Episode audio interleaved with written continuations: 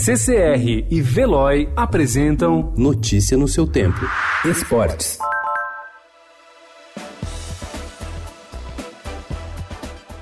O caderno de esportes desta sexta-feira traz um calendário completo com os eventos esportivos do ano. Vamos a alguns destaques. Entre os dias 5 e 17 de janeiro, o Rally Dakar, na Arábia Saudita. No futebol, a partir do dia 22 de janeiro até 6 de abril, a disputa dos estaduais.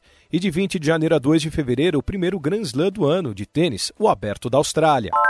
Em fevereiro tem início a Copa Libertadores, a Sul-Americana e a Copa do Brasil, além do Brasileiro Feminino de Futebol. Em março, destaque para a temporada de surf em Gold Coast, na Austrália, lembrando que o brasileiro Ítalo Ferreira é o atual campeão mundial. Em abril, o primeiro jogo da final da Superliga Feminina de Vôlei e depois as seletivas olímpicas da natação. Maio vem com os mundiais de skate e a final da Liga dos Campeões da Europa.